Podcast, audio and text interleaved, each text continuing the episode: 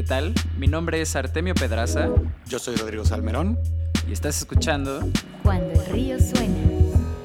En este capítulo recibimos a Marta Cruz, cofundadora y managing partner de NXTP Ventures, un venture capital que ha invertido en más de 200 startups latinoamericanas en los últimos nueve años. Profundizamos en las relaciones de inversionistas con fundadores, la evolución del mercado en la última década y sus experiencias invirtiendo durante todo este tiempo. Cuando el río suena.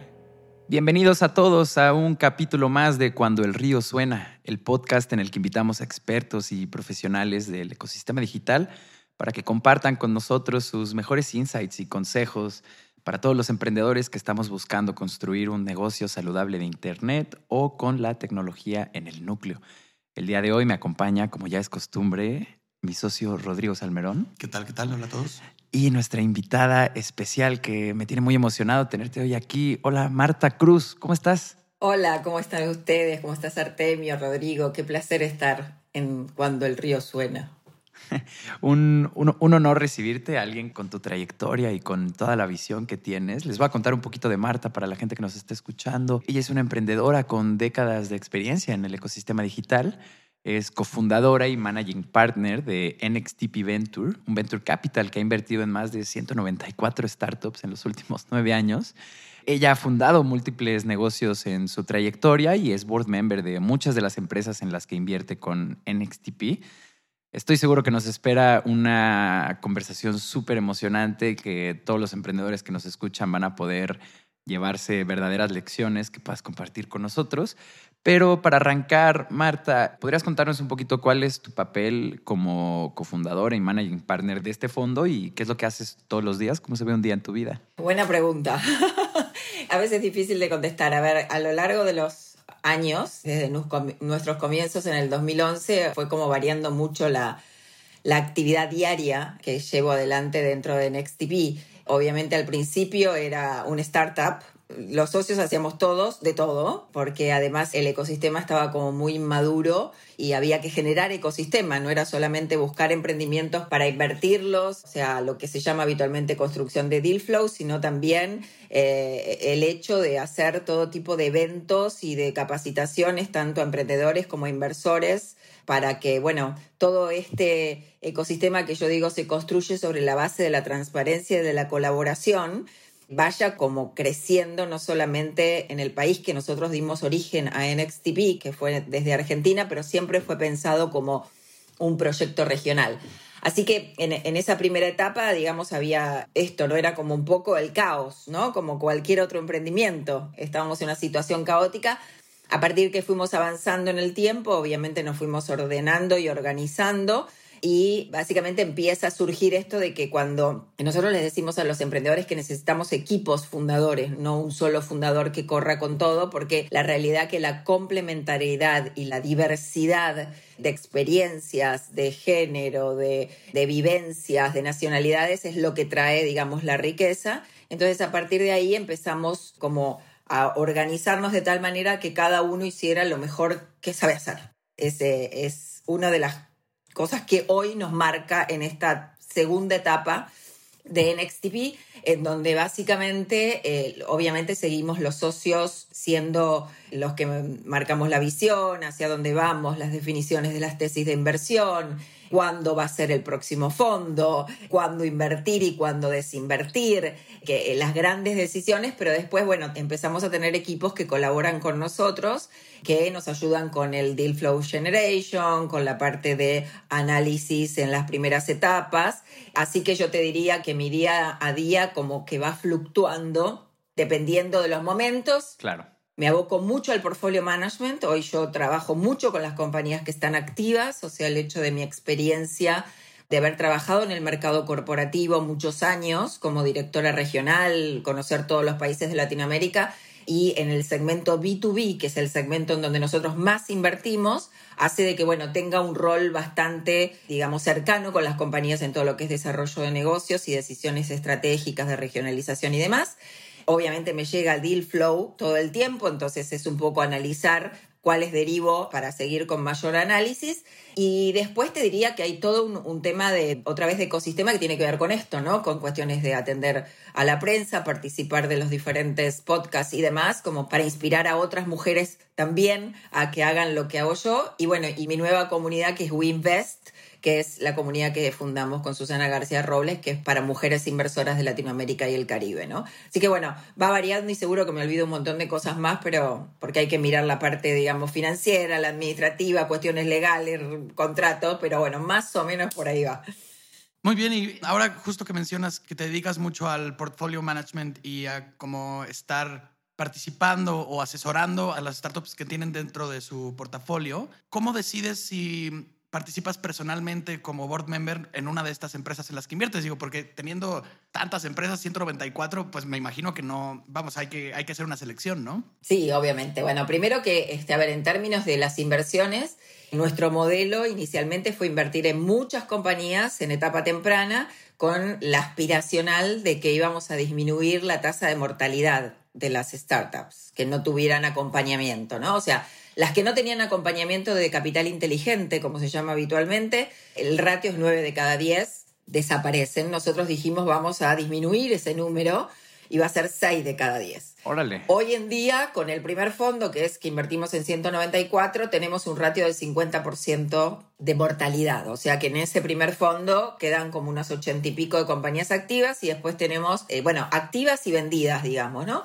y después el resto son las compañías del segundo fondo que invertimos en una etapa un poquito más avanzada donde el modelo de negocio ya está más probado, mm. es un venture capital play vanilla, o sea, más tradicional, en donde aproximadamente vamos a invertir entre 15 y 17 compañías con ese fondo y estamos en 12, 13 como para que no, pensemos que estamos en las 200 y pico entre los dos fondos o las 194. Pero igual son muchas. Entonces, respecto a, a tu pregunta puntualmente, dada esta aclaración, es, en principio, dependiendo del tipo de inversores que seamos, o sea, el tipo de ronda en que entramos y cuál es nuestra participación, digamos, dentro de esa ronda, cuánto, digamos, si somos lead investor en el segundo fondo, ¿no? Porque en el primero no podíamos serlo, pero si somos lead investor o tenemos realmente una participación relevante, ya viene con los derechos adquiridos como inversor al tener un sit en el board, como a grandes rasgos. Dentro de las compañías que son del primer portafolio que ya han tenido varias rondas de inversión. Nosotros nunca fuimos mayoritarios. Así que en general la participación en el board de esas compañías tiene que ver mucho más con el pedido del emprendedor de querer que uno sea miembro del board. O sea, es más una cuestión de decir, me gustaría que me acompañe tal o cual para formar parte del board o como advisory board o en algunos casos tenemos firmados acuerdos que somos observers, ¿no? Porque al no ser nunca mayoritario, tenemos participaciones muy pequeñas, en general no hay una, un derecho de, de, board, sino que tratamos de conservar derechos de información y a, lo sumo el tema de ser observers. Tienen ese espacio. ¿Cómo elijo? En el segundo fondo se elige básicamente por una cuestión de que cuando lideramos automáticamente ya tenemos eh, ese sitio en el board. En el segundo muchas veces los proponen. Ahora, ¿quién es de los socios el que va a acompañar esa compañía, ¿no? Porque somos cuatro socios.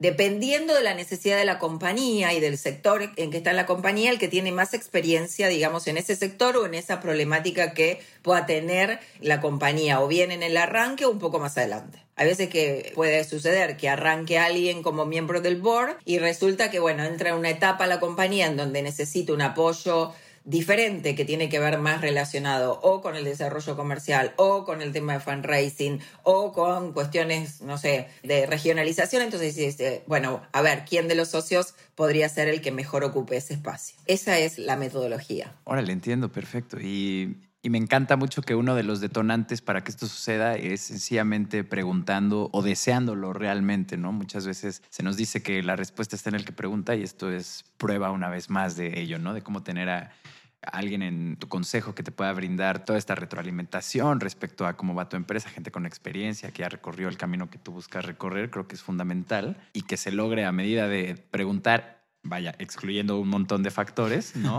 este, pero siendo uno de los detonantes, me, me encanta y me fascina. Marta, esta pregunta se la hacemos a todos los inversionistas que vienen de Venture Capital. Y pues bueno, sabemos que los ciclos de Venture Capital duran entre 7 y 10 años. Muchos llegan a compararlos con genuinos matrimonios. Y leyendo en su sitio web vemos que ustedes llevan ya 24 exits en su, en su recorrido, ¿no? Que es lo que comparten.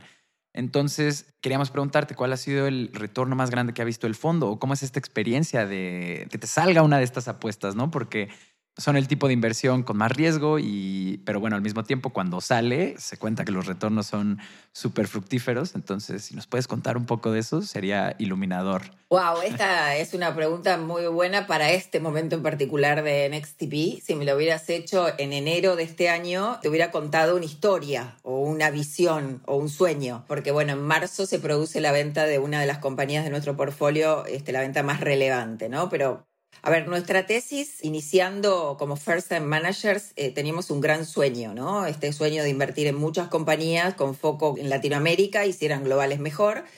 Como decíamos, muchas iban a desaparecer, muchas se iban a mantener, digamos, haciendo, digamos, un lifetime business, como que los emprendedores entran en un estadio de aburguesados y dice, bueno, yo con este negocio así estoy bien, ¿eh? pero eso para los inversores no es tan bueno porque o, levantan capital o se venden o algo, pero necesitamos retorno o, no, pero básicamente que se mueva en ese sentido.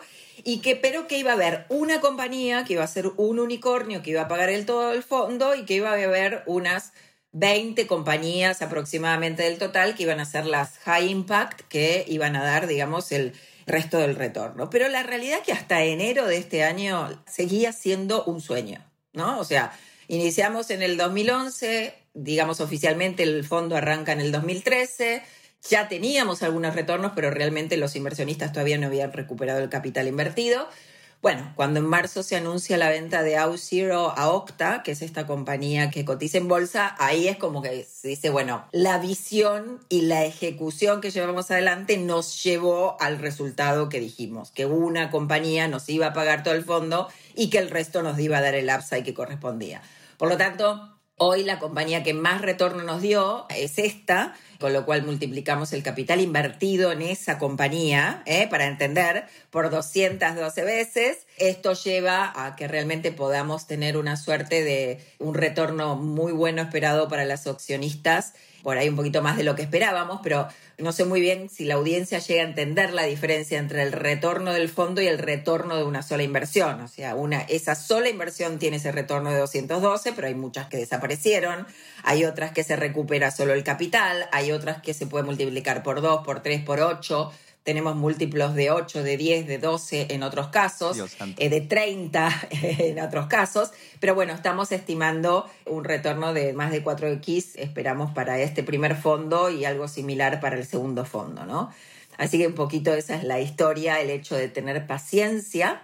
Digo, el Venture Capital en los estadios en donde nosotros invertimos y muchos otros fondos de la región lo hacen y muy bien, es algo que, hay que tener paciencia en el sentido de pensar que es un negocio a largo plazo y eso transmitírselo a los inversores. Uno no ve los retornos al otro día que mandó el cheque, ¿no? Para la inversión. Y no es solamente poner el cheque, ¿no? Sino también todo lo que implica el acompañamiento a ese equipo emprendedor que en diferentes momentos del desarrollo de la compañía tiene diferentes necesidades, a veces más críticas y a veces menos críticas. Claro, y antes que nada, eh, felicidades. O sea, siendo, siendo ustedes un fondo que abrió cancha, como cuentas, en el ecosistema hace 10 años, para nada era lo que vemos hoy, que parece que casi ya existe fila para ser el próximo unicornio en Latinoamérica. Realmente sí son tiempos muy distintos y ver que a través de este acto de paciencia y de perseverancia, ustedes llegan como a, a, conseguir esto que tú misma dices, ¿no? Antes era un sueño y después de todos estos años se logra concretar.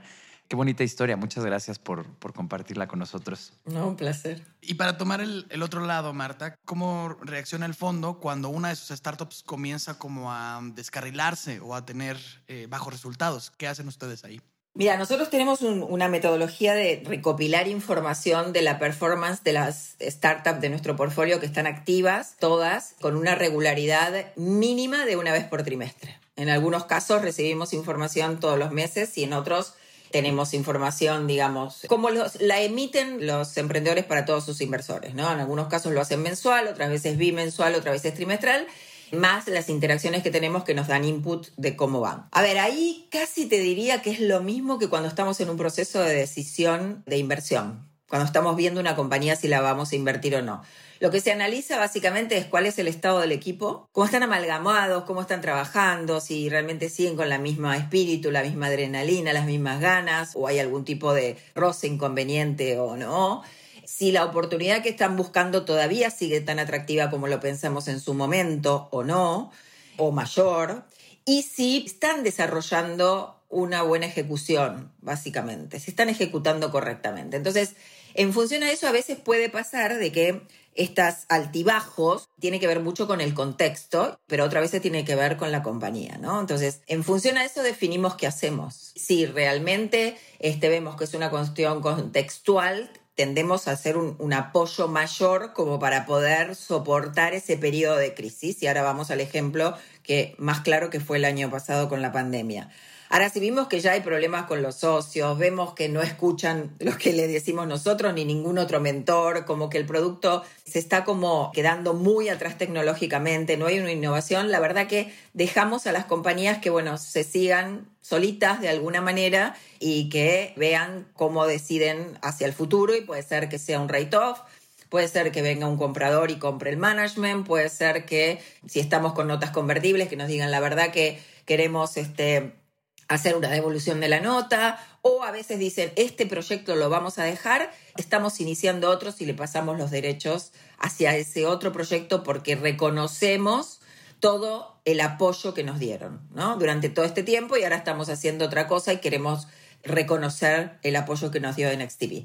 Pero el año pasado fue muy claro esto, ¿no? O sea, la pandemia tocó fuertemente al ecosistema en general particularmente a nosotros por ser todas compañías basadas en tecnología, a muchas les fue mucho mejor. Muchas veces nos daba pena decir, wow, esta pandemia ha hecho que sea súper positiva para muchas de las compañías porque aceleraron el crecimiento de una manera impresionante, levantando rondas, vendiéndose, bueno, creciendo en usuarios y demás. Pero hay otras que son muy buenas, con equipos muy buenas, con, con un mercado que todavía sigue siendo muy atractivo, pero que el hecho de cortar la presencialidad en algunos casos como los marketplaces, gente que iba a trabajar a las casas. Por ejemplo, en el caso de Solvers, nadie recibía una personal de limpieza en su casa, una cocinera, porque estaba cerrado, no se podía viajar. ¿eh? Bueno, eso es una muy buena compañía que tenía una cuestión coyuntural, ¿no? Así que bueno, más o menos ese es el, rumbo que damos cuando vemos que las compañías están como ahí, como decimos a veces, walking dead. The walking dead. no, no, y es que es, es verdad, tú lo dices, ¿no? El estándar es que nueve de cada diez de estas empresas terminan por llegar a ningún lado o terminar el proyecto antes de lo que pues pretendía su visión. El que ustedes tengan un ratio de cinco de cada diez de entrada ya es por mucho elevado del estándar y pues bueno, justo es como tú dices, siempre una materia o contextual, o terquedad, necedad, o, materia interna, ¿no? Pero vaya, son muchos los factores que ahí juegan. Y es muy interesante varias cosas que mencionas, como el cuando deciden pivotear y respetar como los derechos que ustedes tienen sobre esas empresas, es algo que nosotros no conocíamos. Y hablando de cosas que no terminamos de entender, nos encanta este podcast porque cuando nos quedan dudas respecto a cómo vamos escarbando en el ecosistema, pues las podemos resolver justo con la gente que está en, el campo de batalla, ¿no? Y te queríamos preguntar, en tu inversión ideal, ¿cuánto tiempo le toma una startup para empezar a levantar la siguiente ronda, ¿no? Conocemos que como mejor práctica no hay que levantar una ronda de inversión antes de que te quedes sin dinero en el banco, ¿no? Tiene que estar como ese cash flow y al mismo tiempo ya empezar a, levantar la inversión, pero sí, más o menos, este, en tu caso ideal, a ti te gustaría que alguien levanta inversión y a los tres años ya está otra vez eh, levantando, en dos años, un año, luego, luego. ¿Qué crees que sea ahí lo, lo ideal? No hay una fórmula, no hay una única respuesta a todo eso, ¿no? Como fondo, nosotros tenemos un fondo, como vos decías, a 10 años en general es la duración de un fondo, se puede extender dos años más.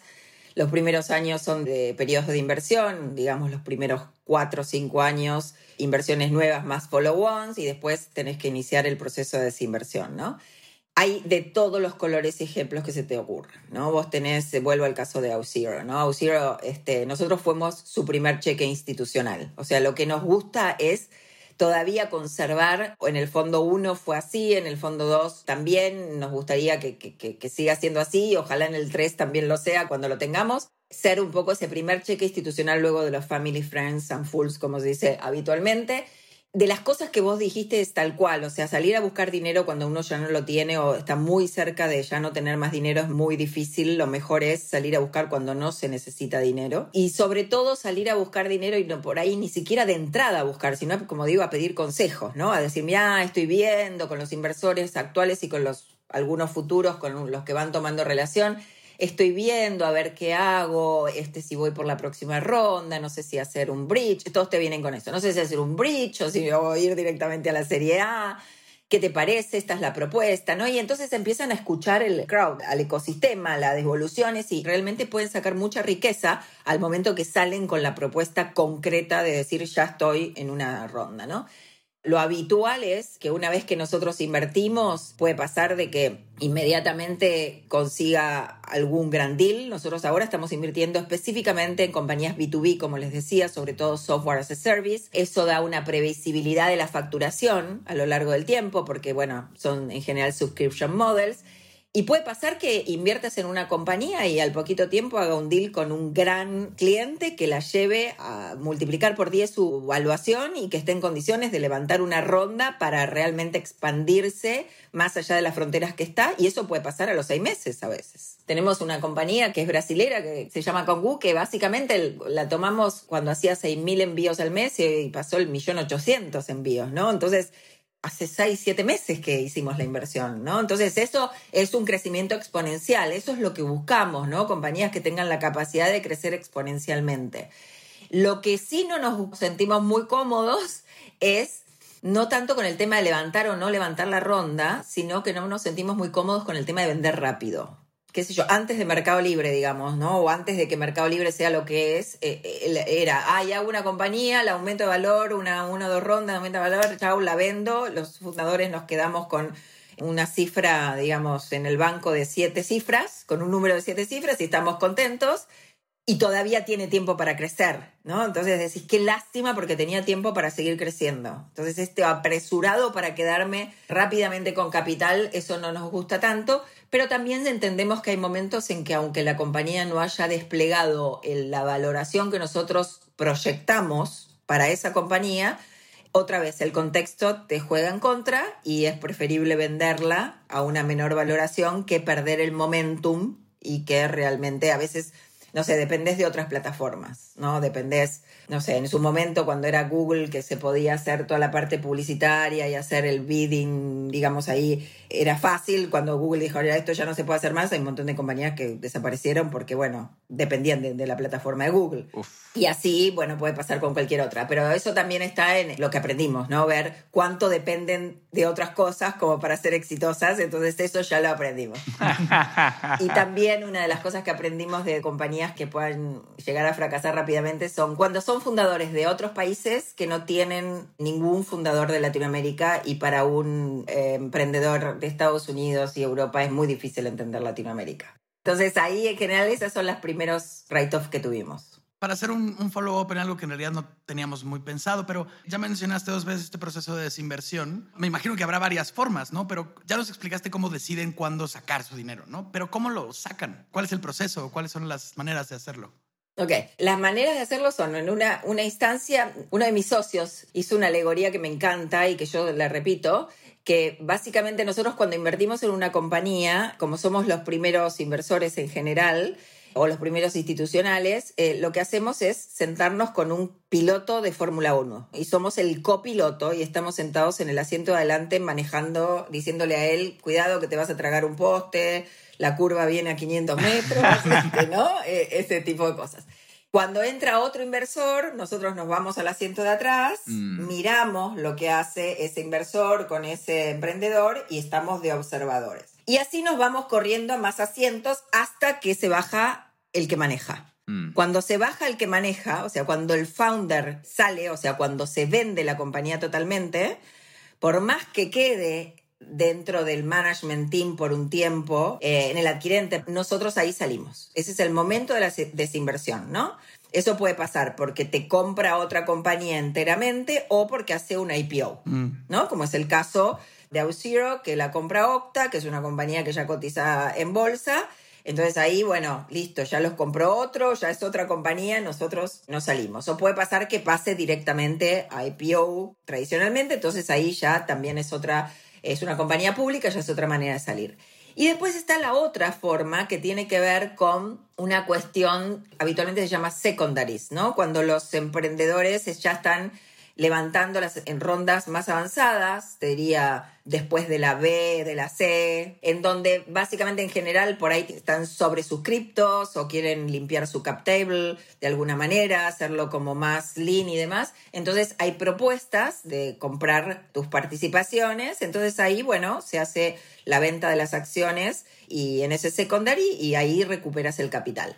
Después existen un montón de otras long tail, como digo cuestiones que vienen y es un acquihire, ¿no? Donde la compañía no tiene tanto, tanto valor, pero bueno, hay otra compañía que ve el valor en el management team, entonces compra básicamente a los, a los managers, a los fundadores. Entonces eso es una transacción muy pequeña en general, pero es otra manera de salir, o sea, es una salida a fin de cuentas. Así que más o menos eso es el cómo vamos recuperando, digamos, el capital. Y de ahí, bueno, no sé si me lo van a preguntar, pero lo digo porque me parece súper rico, es nosotros cuando empezamos a hablar de cómo se iba a construir el ecosistema, hablamos de que iba en el futuro, iba a haber un reciclado de capital en el ecosistema, ¿no? Y el reciclado de capital eran emprendedores exitosos que vendían sus compañías, que destinaban dinero para invertir en otros startups, ser sus mentores, ser sus miembros del board y que ahí es donde realmente este ecosistema iba a poder desarrollarse también de manera exponencial. Sí, 100%. Es un ejemplo que se ve ahí eh, afuera poco a poco más en nuestro ecosistema. uno que se me viene a la mente es Ricardo, fundador de Justo, que precisamente están creciendo exponencialmente, ¿no? Tienen todo este rollo, pero él mismo también ya eh, tiene inversiones ángeles, está mentoreando nuevas empresas del ecosistema y está sucediendo este reciclaje que mencionas. Bueno, pues con esta pregunta anterior nos vamos al corte comercial. Le recordamos a todos los que nos están escuchando que en cuandoelriosuena.com se pueden suscribir a nuestra newsletter para que reciban cada uno de los episodios conforme los vayamos lanzando. Recomienden esto a quien ustedes crean que les pueda servir y volvemos ahora. Estás escuchando Cuando el río suena, un podcast de conversaciones con agentes expertos y emprendedores del mundo digital. Tus anfitriones son Rodrigo Salmerón y Artemio Pedraza, fundadores del estudio de estrategias e interfaces digitales Acueducto. Para más información, visita cuandoelriosuena.com. Si encuentras valioso este podcast, por favor ayúdanos a compartirlo con un amigo o síguenos en Spotify o iTunes. Muchas gracias. Regresamos con Rodrigo y Artemio. Estamos de vuelta en nuestro capítulo con Marta Cruz aquí en Cuando el río suena, desmenuzando cómo funciona el Venture Capital en Latinoamérica, desde la gente que está en las trincheras haciéndolo. Y Marta, para continuar con estas explicaciones y con, con esta entrevista, Hemos notado que en las rondas de inversión siempre existe un lead investor, acompañado de otros inversionistas que aportan una porción más pequeña del capital que, levanta la, la, empresa en cuestión. Te queríamos preguntar cómo funciona este proceso y cómo se decide cuánto aporta cada quien, cómo funciona esta parte. Siempre le digo todo es relativo, pero bueno, la verdad que sí.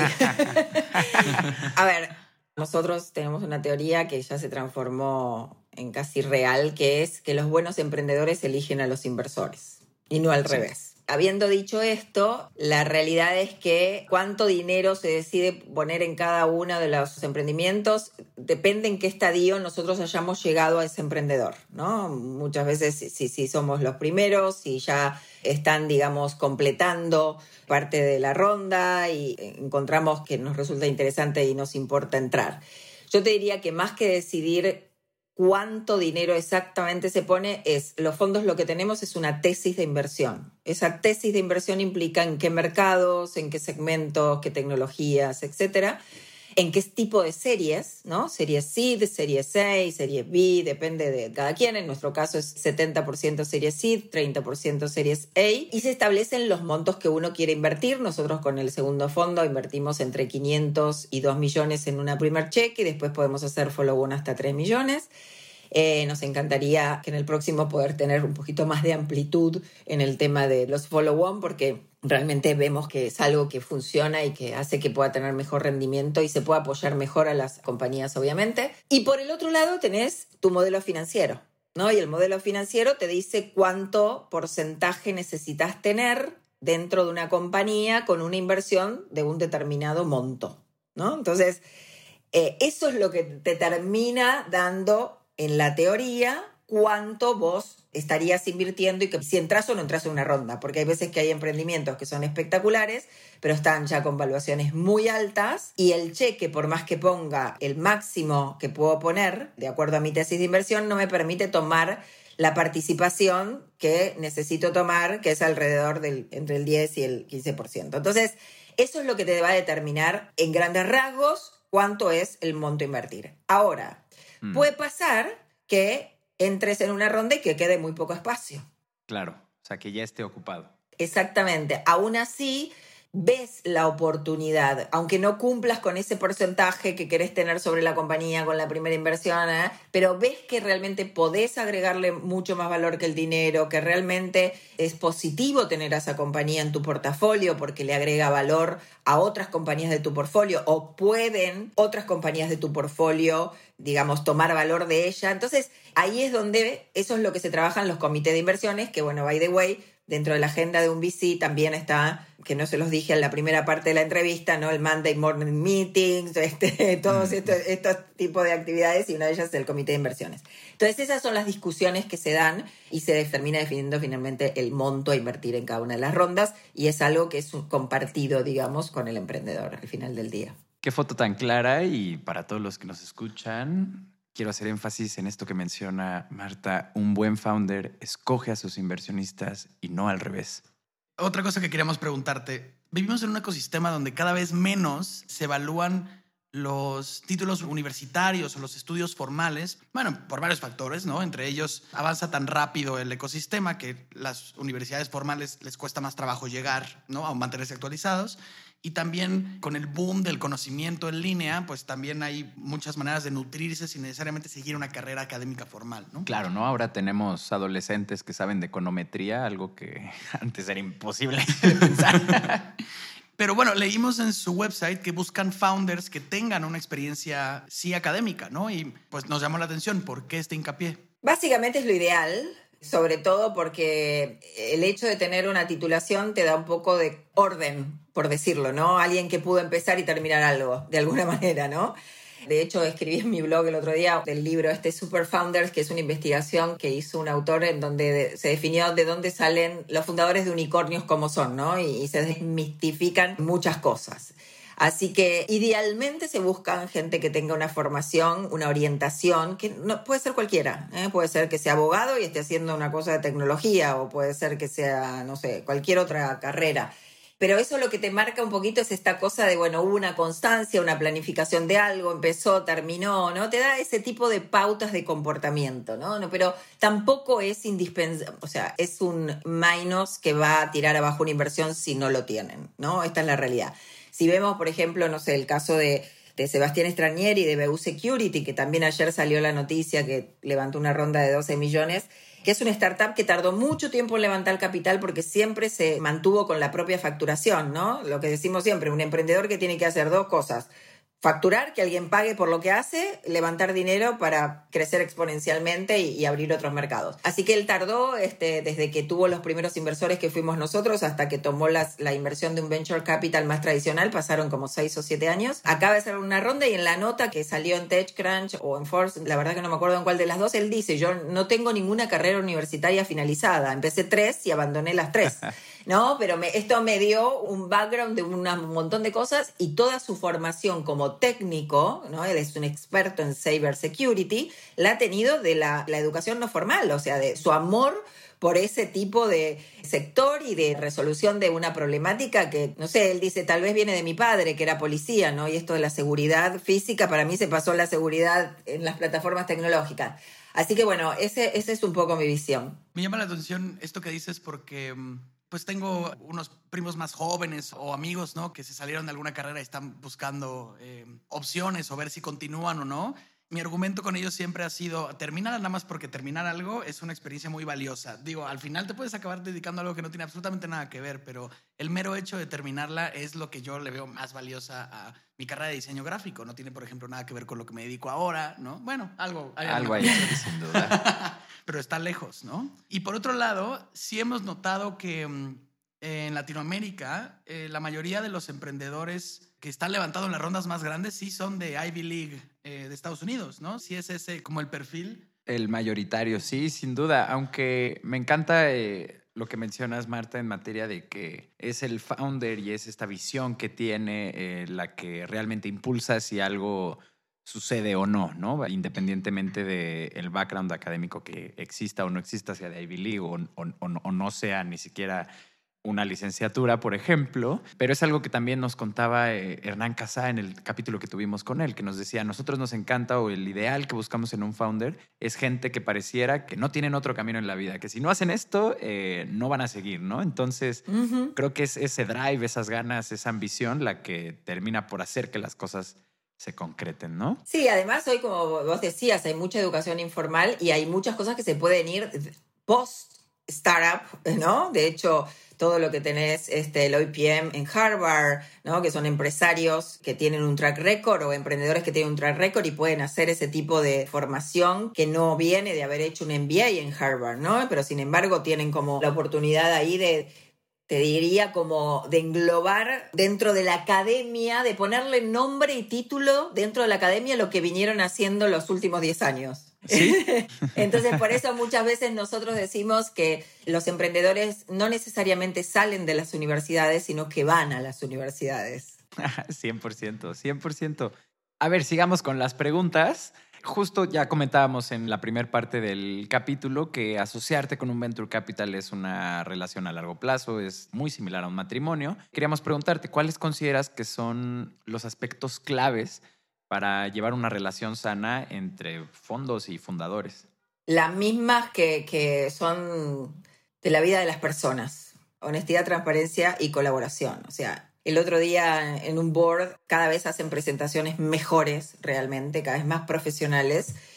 Pero la, me daba pena decirlo, pero digo, está tan bien, tan buena, que tampoco está bien que sea tan buena. O sea, necesito que sean más transparentes. Decime cuáles son las cosas que no andan bien. Contame cuáles son los highlights, ¿no? Y cuántas cosas resolvieron y qué mejor que está el funnel y qué buena que está la nueva, no sé, estructura y que está perfecto, pero decime cuáles son tus lowlights. Porque la realidad si no, no los podemos ayudar tampoco. Que el equipo fundador muestre fragilidad en alguna situación, tanto personal como profesional, no le va a quitar mérito ni va a hacer que pierda valor frente a un inversor.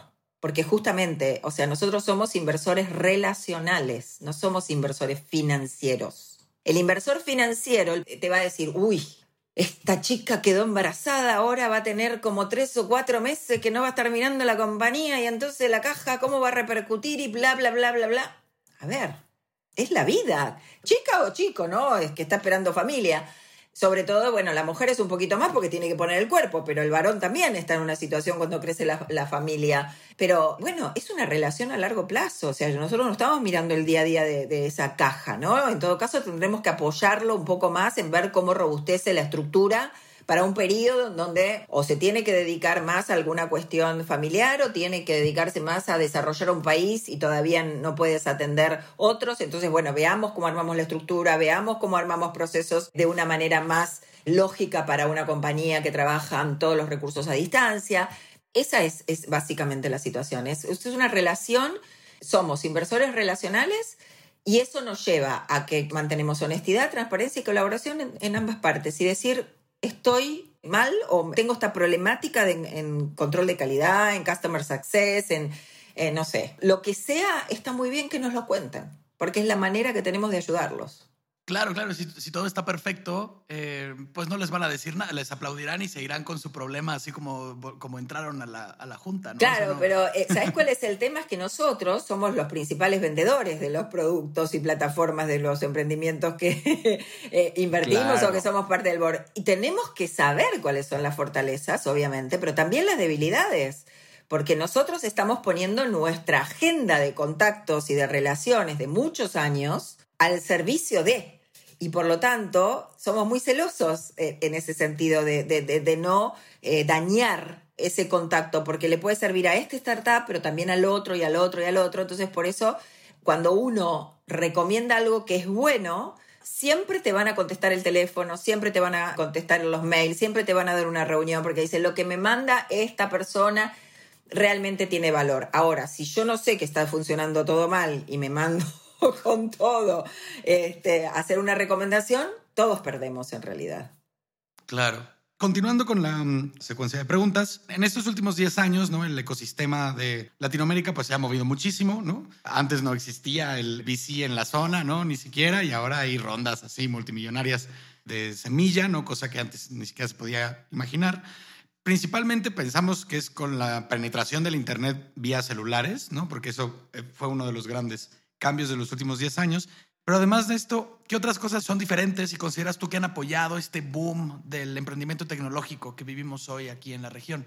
Mira, eh, la verdad que lo que está pasando en los últimos años es, es tremendo, ¿no? ver los números en cuanto al tema de cantidad de deals que se hacen de venture capital y montos.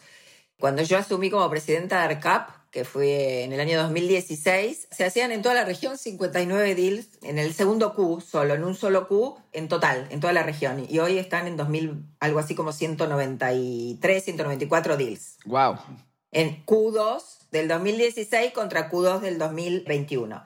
En cuanto a montos, cuando nosotros empezamos en el 2011, en toda la región en Venture Capital eran 143 millones.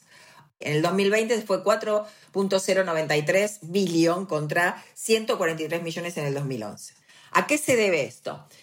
Básicamente porque se fue madurando la idea de que no es la burbuja de Internet. O sea, una de las primeras reacciones que había cuando empezaban a aparecer compañías de base tecnológica digital y salían a buscar rondas, decían, uh, esto va a ser lo mismo que la burbuja de Internet. A ver, ¿por qué? Me decían, ¿por qué no va a ser lo mismo? Le digo, mira, básicamente porque lo que están haciendo los emprendedores hoy son soluciones tecnológicas que resuelven problemas reales y mucho más asociadas al momento. Yo creo que la burbuja de Internet tuvo que ver con Emprendimientos que no solucionaban un problema real ni tan necesario por un lado, o en algunos casos porque fue muy temprano, porque empezaron desarrollando algo que era muy temprano para el ecosistema. O sea, yo fui emprendedora en el año 96. Fue emprendedora siempre, dijo, ¿no? Mi cabeza nació emprendedora, pero de herencia. Pero la realidad que en el año 96 a mí se me ocurrió hacer historias clínicas universales. O sea, digo, no puede ser que la gente no sea dueña. Entonces yo lo que quería es que toda la vida de la salud de una persona esté en un sistema y que se anexe por un número de ID. Podría ser documento, lo que sea. Año 93. Estamos en el año 2021 y todavía no existe.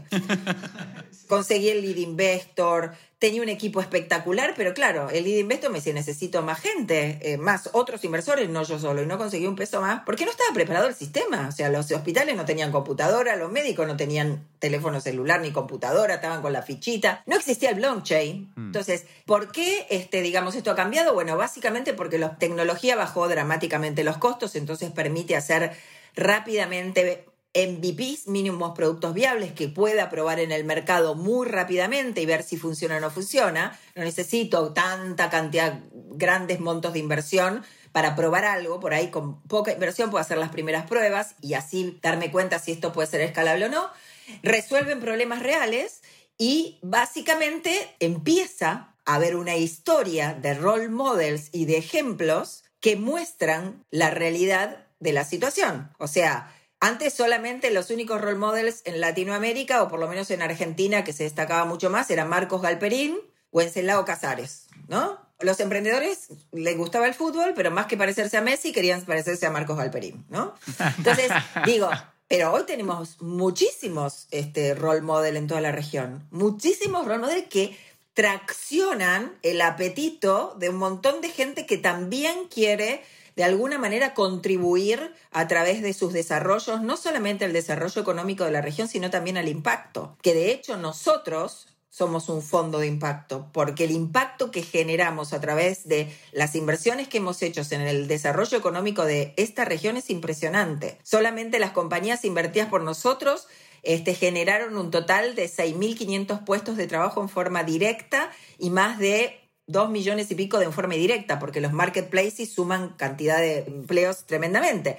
Entonces, ese es el motivo, este, digamos, por el cual hay tanto movimiento y la realidad que hoy en, en términos de inversión hay mucho dinero dando vueltas por la región, producto de, de que se ve como este tipo de activos que son activos que pueden contribuir a lo que se llama el triple impacto o a las inversiones con propósito, en donde puedo tener un muy buen retorno, en donde puedo estar impactando positivamente en la sociedad y en toda esta región, ¿no? Y en donde, bueno, los inversores empiezan a hacer sus canastas de inversiones de una manera digamos, diferente y, cada vez más reservan parte de sus eh, activos, de sus assets under management, este, como las family office, que empiezan a reservar para la parte de venture capital en mayores proporciones, porque además un family office tiene detrás un montón de corporaciones, ¿no? Tiene un montón de empresas, que puede ser retail, puede ser real estate, puede ser banca, puede ser cualquier industria, y justamente invirtiendo en venture capital, en empresas directamente o en fondos que inviertan en compañías que invierten en B2B, es una manera de incorporar innovación dentro de sus grupos económicos porque tienen acceso a compañías mucho antes de que puedan llegarles por una actividad comercial que pueda hacer la compañía, ¿no? Por supuesto, híjole, nos diste así muchísima carnita en esta última respuesta. Sí, te diste toda la vuelta de cómo evolucionó el ecosistema, cómo está hoy toda la cosa. Y genuinamente algo que a nosotros nos pasó al lanzar este estudio hace ya casi dos años fue que verdaderamente, y creo que como cualquier emprendedor en sus primeros negocios, no sabíamos en qué nos estábamos metiendo, ¿no? En, en materia de lo que iba a ser correr un negocio, pero también de entrar a este ecosistema que mientras más platicamos con la gente, eh, estamos viviendo genuinamente una revolución en Latinoamérica, ¿no? Y a mí lo que me emociona personalmente es que vivimos en una región que está plagada de tantos problemas que si se busca la solución desde la tecnología, el progreso y este enfoque tecnológico, pues realmente podemos llegar a lugares tal vez inimaginables, ¿no? Es muy emocionante ante el paradigma que nos encontramos hoy en día y sé que lo digo en muchos capítulos, pero es una realidad. Nos quedan dos preguntitas. Eh, ha sido una plática súper rica, hemos aprendido muchísimo. Y para los emprendedores que nos están escuchando, nos gustaría preguntarte de todas las startups que has asesorado, ¿hay alguna colección de recursos o, o de consejos que compartas con la mayoría? Algo que, que tal vez todos tengan que revisar, considerar? Sí, ahí podría ser una lista sumamente larga, pero voy a ser más concisa. La primera es que realmente si están desarrollando un proyecto, ese proyecto los tiene que emocionar, como dicen ustedes los mexicanos, ¿no? Esta, este adjetivo tan lindo. los tiene que emocionar, y porque si no, realmente esto si no se hace con pasión y con una adrenalina que todos los días aumenta, es muy fea la vida si no hago aquello que me gusta, ¿no? Entonces, eso es lo primero, que busquen hacer algo que realmente los emocione que traten de buscar los mejores compañeros de ruta, solo no se llega tan lejos como acompañados, y que sepan que a lo largo del camino emprendedor van a tener momentos muy difíciles. O sea, el emprendedor que está en el, en el after office y en el escenario haciendo su pitch y todos los titulares enormes de los medios que aparecen con que levantó 400 millones, 300 millones, de... o sea, eso ha llevado un trabajo enorme, enorme de él, de su equipo, de sus recursos, de sus familias, de sus entornos, por lo cual tienen que cuidarse mucho a nivel personal, ¿no? El estilo de vida, la alimentación, las vacaciones, o sea, hacer un, break cada tanto, ¿no? Este, a veces hay emprendedores que les digo, bueno, veámonos la semana que viene porque quiero que revisemos otra vez lo que vimos hoy. Me dice, ah, ok, bueno, pero este horario porque justo me tomaba vacaciones, pero no importa, yo dejo a los... Eh, y voy. No, no, no. Andate de vacaciones.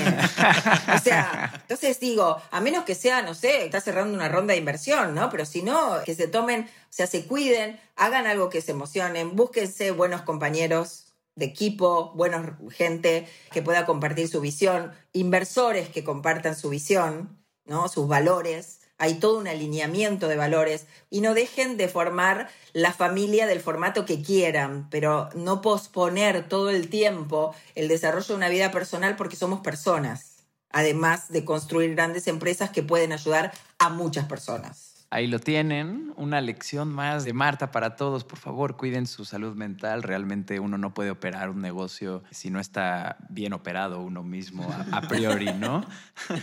fundamental, fundamental. Eh, ah, pues no, quiero terminar la conversación, pero ya es la última pregunta. Si no, te quitamos todo tu día, Marta. Em, ante los retos que enfrenta NXTP en los próximos años, esta es una pregunta que nos gusta mucho porque las respuestas son muy diferentes y muy nutritivas. ¿Qué te quita el sueño? básicamente tener la posibilidad de poder, este, cuando lo planteemos, tener un tercer fondo, bueno, un tercer, un cuarto, ¿no? Si bien no voy a ser yo porque no voy a vivir cientos de años, pero básicamente es hecho a ver que las bases que sentamos con mis socios eh, desde el 2011 hasta ahora tenga esta capacidad de reproducirse en el tiempo con los equipos que vienen, ¿no? Con los equipos que vamos desarrollando y que puedan seguir de este legado de alguna manera y mejorarlo como cada día se va mejorando con cada uno de los nuevos integrantes que forman NXTP. Levantar capital para los emprendedores es complejo, para los fondos también es complejo, sobre todo estando desde Latinoamérica y eso es lo que me quita el sueño. Que NXTP siga reproduciéndose a lo largo de los años independientemente de, los socios fundadores y eso implica que podamos en el corto plazo poder levantar nuestro tercer fondo y luego el cuarto, porque eso quiere decir que hemos tenido un buen track record y permite eh, realmente volver a empezar otro ciclo que aporte a todo esto que queremos aportar, que es el desarrollo económico de nuestra región. Desarrollo económico y social.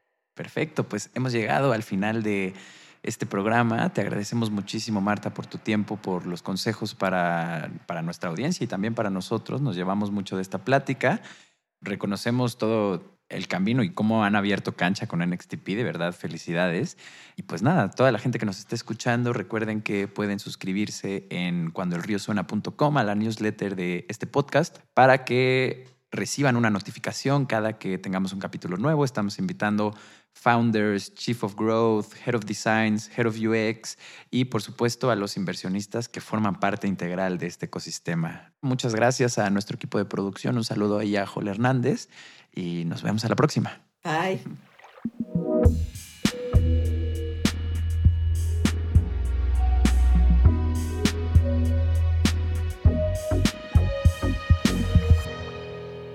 Cuando el río suena.